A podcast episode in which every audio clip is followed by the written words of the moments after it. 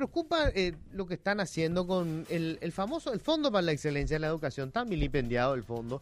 Ese fondo único tenía como único objetivo eh, blindar un dinero para que no puedan utilizar en nada que no sea primera infancia, que es pagarle a los chiquitos el, el pre-preescolar, porque hoy se sabe, hoy no hay ninguna duda al respecto, lo que se llama la estimulación temprana es fundamental para que los chicos tengan capacidad de aprender.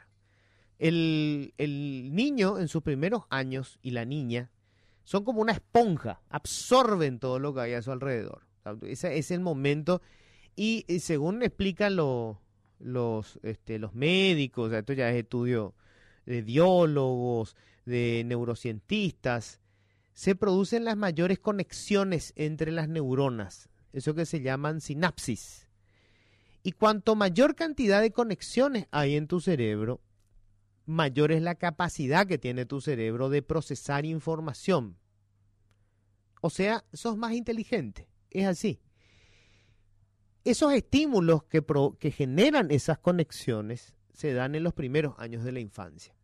Nosotros no tenemos como política pública la primera infancia. En las escuelas y lo- no, tenemos escuelas y colegios públicos, pero como muchos teníamos el preescolar. Vos sabés que eh, si tenés recursos, hoy le mandás a tu hijo a lo que se llama la... No, ni siquiera es el jardín. eh, la, ¿Cómo se llama? Maternal creo que se llama eso, ¿verdad? Maternal o co- cosa por el estilo, ¿verdad? Y se van los chiquitos de 2, 3 años le llevan a veces. Parece una tontería, pero yo solía contar que en una ocasión mi nena de eh, mi segunda hija, eh, le llevamos a esto, a uno de estos eh, estos, no sé cómo se llaman, eh, maternales, nursery, qué sé yo.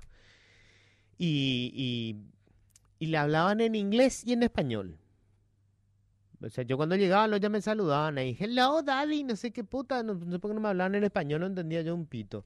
Pero me ellos le hablaban en inglés y en español. Ellas eran eh, profesoras principalmente. Y en una ocasión, cuando estaba volviendo de buscarle a, Almita, eh, paramos en un, veníamos en el auto, ¿verdad? Y yo paro, estaba el semáforo. Y miro a un costado, estaba una de estas señoras vendiendo cosas en la calle con su bebé en brazos. Su bebé que tenía más o menos la edad de Alma. Pobrecita estaba un calor infernal hacía y, y, y, y la bebé que vos no sabes si le dan algo para que se duerma, se durmió nomás, estaba ahí, ¿verdad? La pobre nena. Y perdí la concentración. Y en eso mi hija, que tenía, no sé, habrá tenido dos años y medio, tres, me dice, Green, papi, Green. Y yo, ¿qué? ¿Qué pasó, verdad? Y era el semáforo que había dado en verde. O sea, a esa ya hizo la conexión, que el verde era para darte paso, que el verde era green. O sea, parece una estupidez. Pero en ese momento yo dije, caramba, esta nena, la mía, cuando tenga 18 años, probablemente tendrá todas las posibilidades de poder competir con, con posibilidades de éxito en, en el mercado laboral, en el que sea. Porque claro, está teniendo las herramientas a sus dos años y medio. Eh, Por supuesto que lo puede arruinar, ¿verdad? Porque depende de cada uno. Y yo decía, esa pobre nena que está en los brazos de esa mujer tendrá cero oportunidades. Lo más probable es que termine como la madre ahí. Eso, esa, esa brecha brutal que hay entre aquellos a quienes los padres les pueden pagar servicios y los que dependen de la cobertura pública, esa brecha solo se puede reducir si el Estado tiene políticas públicas de calidad. Y ahí entra, por ejemplo, el tema de primera infancia, que hoy no está en el presupuesto, no existe. Para eso se creó, por ejemplo, el Fondo de la Excelencia en la Educación, para financiar ese tipo de cosas. Bueno, están perforando hace rato ese fondo. No usan. Y yo creo que no usan de propósito, o sea, no ejecutan esos proyectos, porque esos proyectos no dan resultados políticos inmediatos. Si vos invertís hoy en primera infancia, los resultados se van a ver dentro de 20 años. Cuando los chiquitos que hoy vayan a una maternal donde vos contrates profesionales que para esos primeros años tienen que ser académicos, universitarios son. Vos no podés tener una maestra que terminó en un instituto de formación docente privado, eso de garage. No, ahí tiene que tener una formación académica.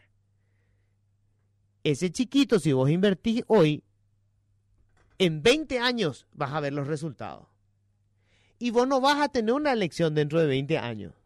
Te van a tener que votar dentro de 3 o 4 años. Las internas van a ser el año que viene. Entonces, ¿qué es más rentable en términos políticos? Usar esa plata para los kits escolares. Para eso está el presupuesto público. Bueno, PETA está usando, va a usar la plata para kits escolares, para ese tipo de cosas.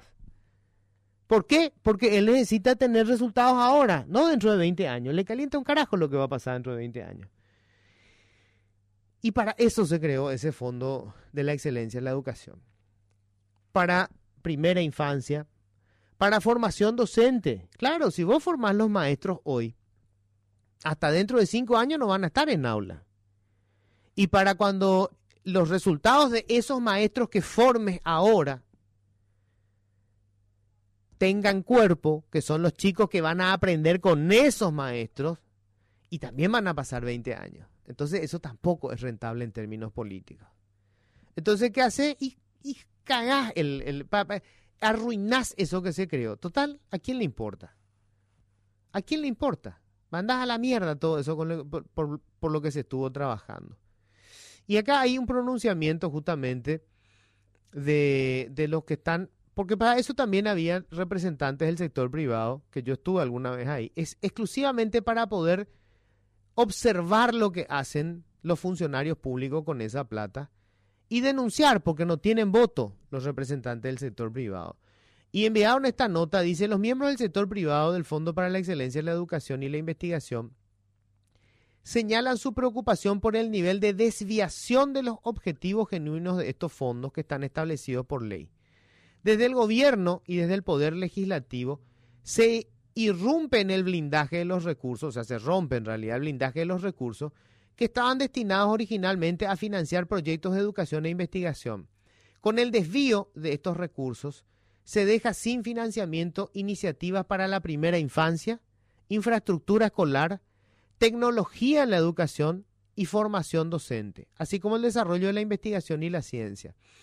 Sorprende la falta de claridad sobre la importancia de la educación y se enfatiza que solo con educación de calidad se logrará la igualdad de oportunidades que va a conducir a una mayor equidad social. Es todavía más alarmante que quienes deberían defender el blindaje del dinero para la educación y la investigación no lo hagan. Algo que debería considerarse una catástrofe nacional pasa desapercibido en todos los niveles ya que esto atañe tanto a las autoridades y maestros como a las propias familias a quienes se niegan la posibilidad de mayor desarrollo educacional para sus hijos. Este retroceso, o es un gran retroceso que las necesidades básicas que antes se financiaban con recursos corrientes, hoy se financian con estos recursos del Fondo para la Excelencia, negando de este modo la, posibilidad de mejorar la educación. Por ejemplo, la Cámara de Diputados aprobó en el presupuesto 2021 aprobó el presupuesto 2021 y dispuso que se transfieran 55 mil millones de guaraníes del fondo al Ministerio de Educación para financiar el kit escolar, ahí está, y la transferencia de 63 mil millones para alimentación escolar. Todo esto tenía que salir del presupuesto del MEC más luego, no de este presupuesto que era para esos otros proyectos que hoy no tienen financiamiento. 96 mil millones para las universidades nacionales, el famoso proyecto del arancel cero. O sea, eliminamos toda la posibilidad de poder financiar la investigación, que es lo que las universidades tendrían que hacer, que no hacen. ¿Y para qué se va a usar? Para el arancel cero. ¿Qué va a permitir que no se pague? O sea, esto va a sustituir el dinero que recibían las, las universidades en concepto de, de arancel. ¿Para qué usan el arancel? Para pagar salarios. Para pagar los salarios que se autoadjudican los que integran la claque que gobierna desde hace décadas la Universidad Nacional de Asunción, donde se inventan una cantidad de rubros. Y vos tenés entonces gente en la universidad que gana 30, 40 millones de guaraníes. Para sustituir ese dinero, porque ya no se va a cobrar ese arancel, se va a usar la plata que hoy financia la única investigación que hay en el país.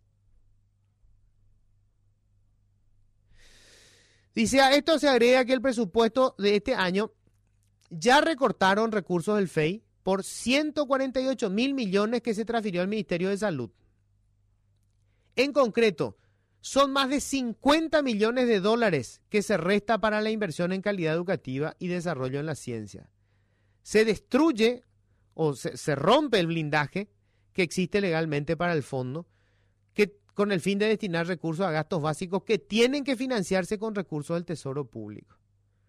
Y esto firman Esteban Ferro, que fue, recordarán ustedes, este decano, Francisco Santa Cruz, médico investigador, Beltrán Maki, Víctor González, Cristian Scher, investigador, Carlos Peralta, periodista. Eh, y esto pasa de manera silenciosa. Y como es tan fácil ser populista, ¿verdad? Porque hacen populismo, pues no, pero el kit escolar, el kit escolar se tenía que pagar con los impuestos. Está en el presupuesto. Pero ¿qué es lo que pasa? Están usando dinero. Ayer teníamos 60 mil millones más para subsidio a los partidos políticos. 60 mil millones. ¿Y le sacan plata a qué? Le sacan plata al fondo que tiene que usarse para financiar primera infancia. ¿Qué es lo que hacen los políticos? Mira cómo funciona esto. Te dice, mira cómo se junta la plata al pedo. Como si la culpa fuera que haya un fondo para financiar eso. No, el problema es que ellos no usan la plata para eso porque eso no les da rédito político. Invertir en primera infancia no te da rédito político. Porque el beneficiario va a votar dentro de 18 años, no va a votar ahora. Nosotros gastamos un cuarto en los niños, gastamos un cuarto de lo que gastamos en la tercera, en la tercera edad. Y no es que gastemos mucho en la tercera edad, gastamos casi nada, pero gastamos menos todavía en los niños.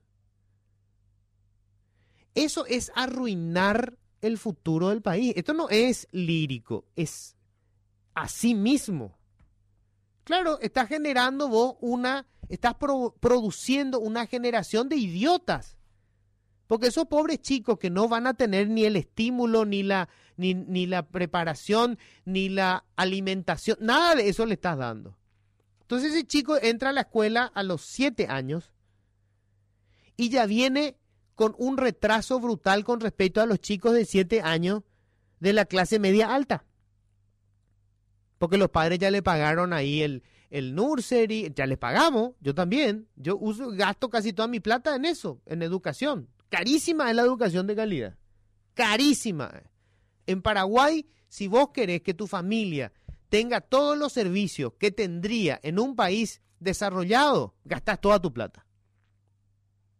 Entonces yo me gasto toda la plata en la educación porque se van en un colegio caro, pero es un colegio bueno, o sea, no le llevo yo para que haga relaciones sociales no más.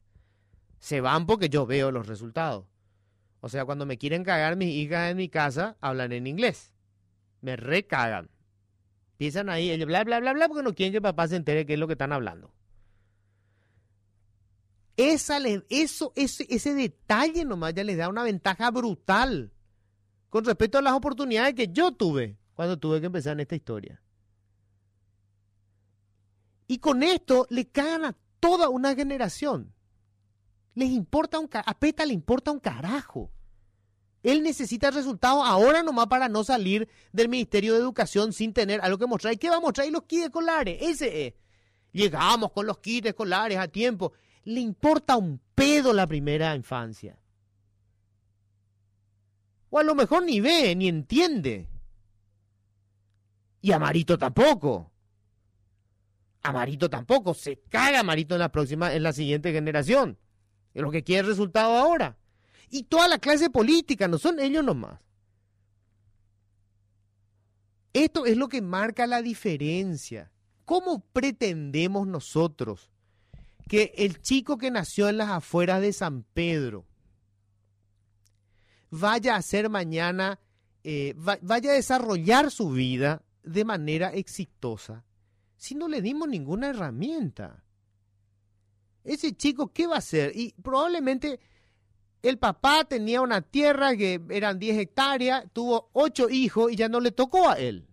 Dos hectáreas para cada uno para que sobrevivan mal plantando tomate o alguna cosa que después no va, no va a tener precio en el mercado, todo el quilombo. Entonces él va a tener que mirar la ciudad. Va a venir a la ciudad con la formación que recibió en la escuelita de San Pedro, que era nada. Vino acá y, vos le escuchás a esto cuando llegan a los 25 años, escuchás cuando le entrevistan en la calle. No pueden desarrollar una idea, ellos no pueden exponer una idea. No, es su culpa.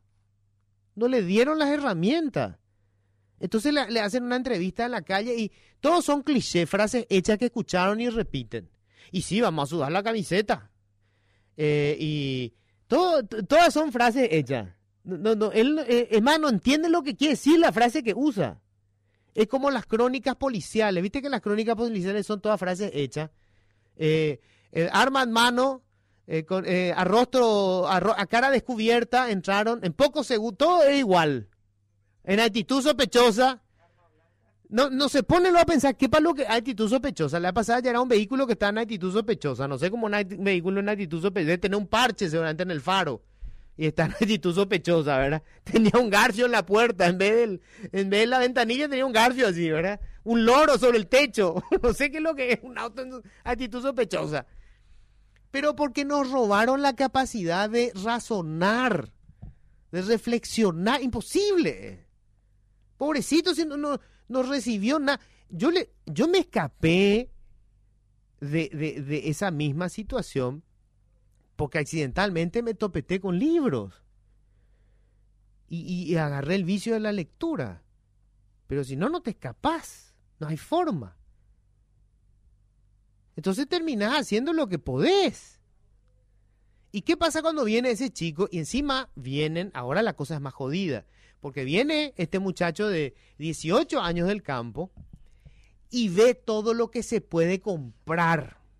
Él llega, él viaja en colectivo y ve que tienen un teléfono celular de que tiene dos cámaras, cuatro cámaras eh, y el, cinco redes y el Facebook y las pendejas que entran en el Facebook y se vuelve loco el tipo. Quiere comprar, quiere comprar, quiere comprar. No tiene plata. Entonces consigue por fin un puesto de trabajo donde, en el mercado. ¿Y cuánto manapa? Y menos el mínimo. Y por supuesto que él está insatisfecho, él quiere más.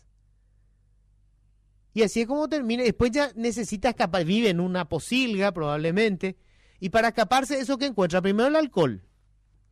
Se reúne con los perros y chupan, y cuando chupa se olvida que el tipo tiene una vida frustrada, que gana una miseria, que vive en la miseria y que no tiene perspectiva, que eso es lo peor que le puede hacer a alguien.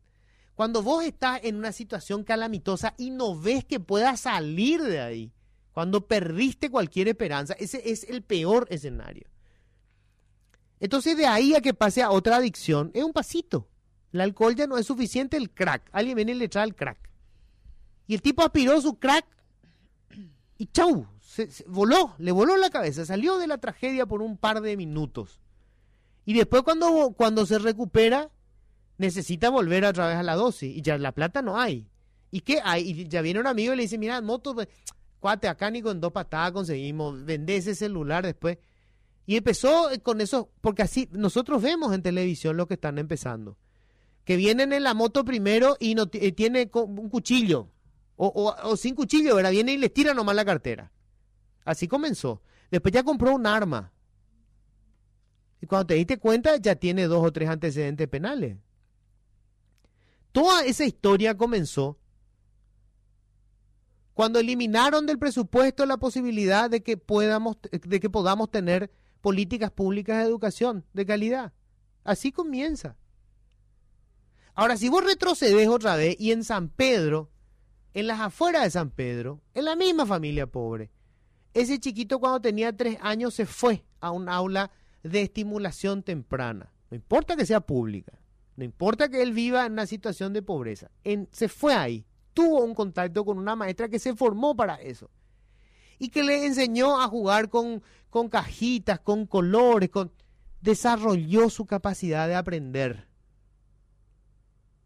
Y después se fue a una escuela primaria en donde también hubo calidad en la educación parecida a lo que le pagaban los papás ricos a los hijos ricos en, Asunción. Entonces, cuando él llegue a sus 18 va a depender mucho de su propio esfuerzo porque viene con la capacidad de aprender. Y a lo mejor aprendió. Y a lo mejor agarró libros. Y ese chico de 18 años cuando viene puede venir con otra, con otra mochila. Y él puede conseguir un empleo decente. Y él puede progresar. Y él ve en su futuro que hay posibilidades de que salga esa situación. Y eso lo impulsa. Pero todo nace con esa primera parte, esa semilla. No es un discurso, gente. Es una Piensen en sus propias vidas. Si ustedes consiguieron salir de la mediocridad, piensen, yo entré en una escuela pública y en un colegio público. Y pienso en la gente que con la que yo hice la primaria, hice la secundaria. Poquísimos, poquísimos, contados con los dedos de una mano, son los que consiguieron escapar a la realidad que les tocó vivir. De pobreza, de mediocridad, porque los padres y los abuelos venían de la mediocridad de la educación pública. Jamás le vieron a sus padres tomar un libro, nunca. No existía eso en su casa. En su casa había tele, había cerveza, pero no había libros, nunca. Y los pocos que salieron, hubo siempre algún elemento que les permitió salir. Piensen nomás en eso. Eso es lo que marca la diferencia. El resto es verso. Pero a los políticos les importa un carajo porque ellos necesitan hoy resultados. Resultados para poder ganar elecciones nomás. La gente les importa un pito.